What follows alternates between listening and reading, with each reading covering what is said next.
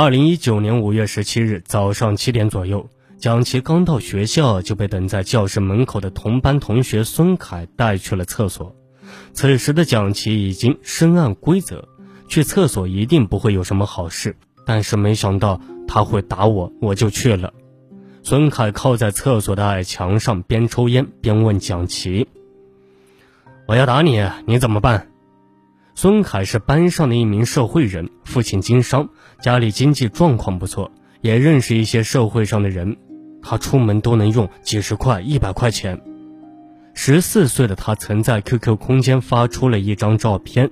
桌上摆着一包零食、一盒香烟和一只打火机，配文是“一天标配”。孙凯还喜欢在空间里分享游戏和情感状态，似乎常常因为感情不顺而伤感，又很快会官宣新的女朋友。他的交往超出了一般未成年人的范畴，曾专门发出一条动态，配图是一张染着黄头发的男生自拍照，写着“祝贺某某某哥生日快乐”。或是圈出十几个 QQ 昵称，写感谢他们。那么孙凯为什么会盯上蒋奇呢？判决书上给的理由是两人性格不合。蒋奇实在想不起来，除了偶尔聊天时会与孙凯意见不合之外，两人还有什么矛盾。但他仍然先向对方道了歉。不知道究竟有什么事，反正道歉就对了。我说大家都是同学，别叫人打我，但没用。他让我选择在学校厕所里被打，还是在学校外面。蒋奇选择了学校外。按照那个世界的规则，在校外被打实际比校内更可怕。校外意味着可能有社会上的人参与，斗殴的激烈程度是难以预料的。但蒋奇的打算是，每个班的放学时间不一样，总不可能刚好他找到的人同一时间放学了。打不过你，我跑总得跑得掉吧。吃过早饭，从食堂出来后，另一个班的男生胡涵带着四名同学又在楼梯上叫住了蒋奇，说他招惹了自己的女朋友。蒋奇呢并不认识胡涵，询问对方女友的名字，才知道是自己的同班同学。我都不知道怎么解释，也不知道惹到他女朋友是什么意思。聊到这里，蒋奇从椅子上坐直，再次变得激动起来。我只有坐车春游时。跟那个女同学说了几句话，我一直说没有招惹她，但也没用。胡涵跟我说，要给她买包烟，否则叫人来打我。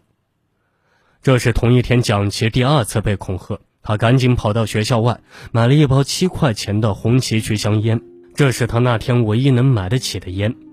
莫娥每天给蒋奇七块钱的零花钱，他有时呢会花两块钱坐公交车上学。更多时候会选择走路五十分钟上学，省下这两块钱。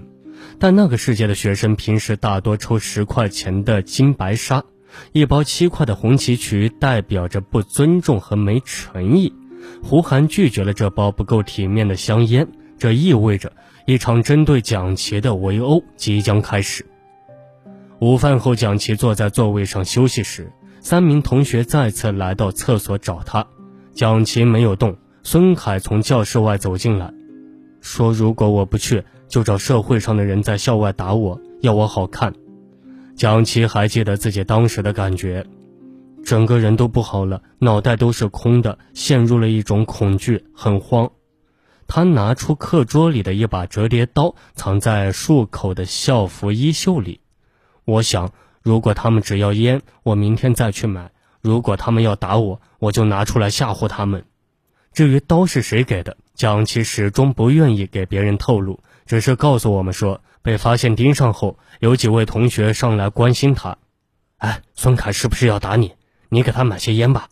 同学们七嘴八舌，蒋奇呆坐着没有说话。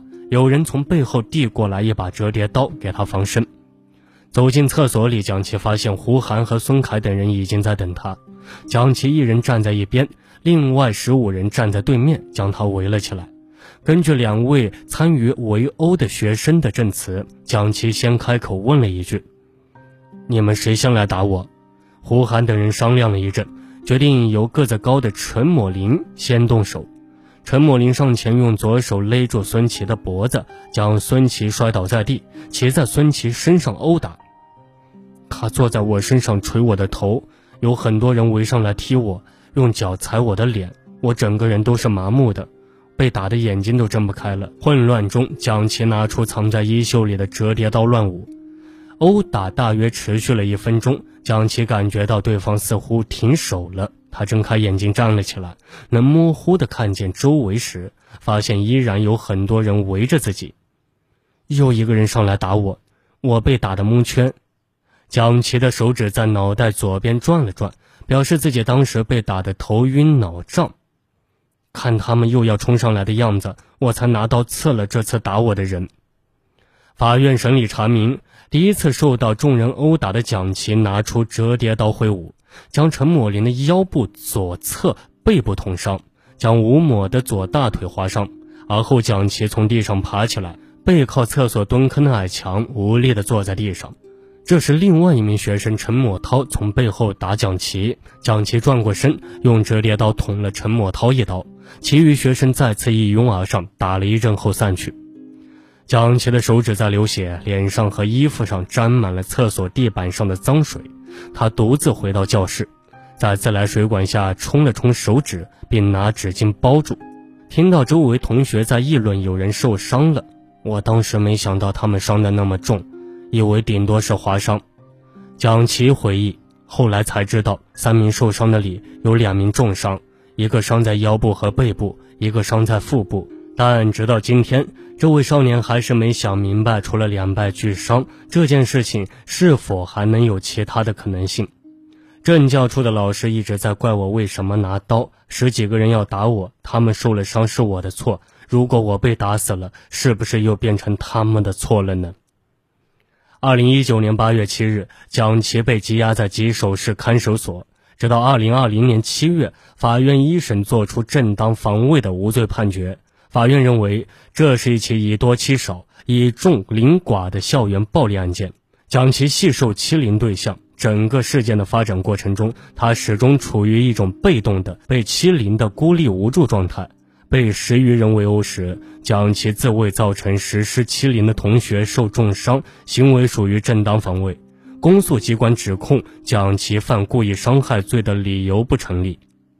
一审判决两个月后，本刊记者来到吉首二中，这所学校建在市区边缘的同河岸上，过了同河上的一座石板桥便是村庄。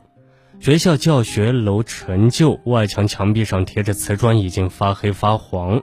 门口的道路只有一车道宽，校门两侧分布着几家文具店、小卖部。放学时，不少爷爷奶奶蹲在校门对面等着接孙子孙女。学生们从学校里涌出，流向隔壁小卖部门口摆着的零食摊。校门口有两名老师在维持放学的秩序。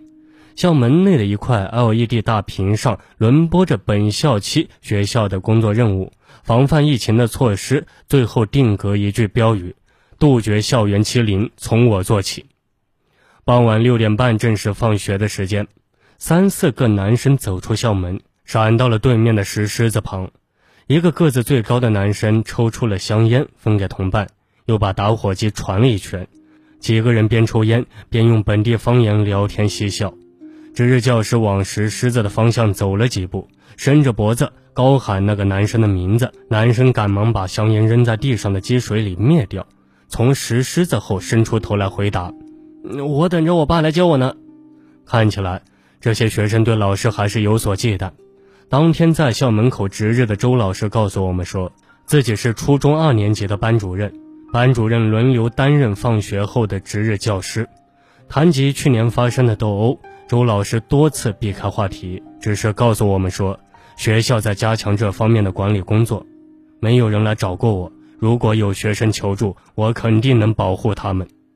但实际上，当暴力爆发时，少有学生选择求助老师，不告诉大人，是那个世界的未成年人心照不宣的规则。一位参与斗殴的男生陈某告诉我们说，自己并不认识蒋奇。参与打人只是因为好朋友和蒋奇有矛盾，让自己帮忙才加入了。我帮他，以后他也会帮我。陈默说自己其实很少真的动手打人，更多的时候只是一起撑场子。我们问陈默，自己参加斗殴是否会担心对方告诉老师家长，那会比较麻烦，所以尽量不让大人知道。不过跟老师说的人也不多。初一时的欺凌事件让蒋奇觉得跟成年人说了也没用。他记得在校外被许多人拿皮带抽打的那位同学，曾经求助过家长和老师，老师带着他去各个班级认人。他错认了另外一个同学打自己，结果被认错的同学又找人打了他一顿，告诉老师还是要被打。蒋奇用这件事来给自己的判断做辅证。你看到别人被打，会想帮他们吗？会偷偷报告老师吗？我们问蒋奇，不会。蒋奇回答：“我告诉了老师，他们就会来打我的。老师来了，大家也只是暂时停下，随时都能再找机会。我被打的时候，厕所里好多人看着，也没人管我。”好了，本期的命案一千宗就给您播讲完毕了，我们下期节目再见。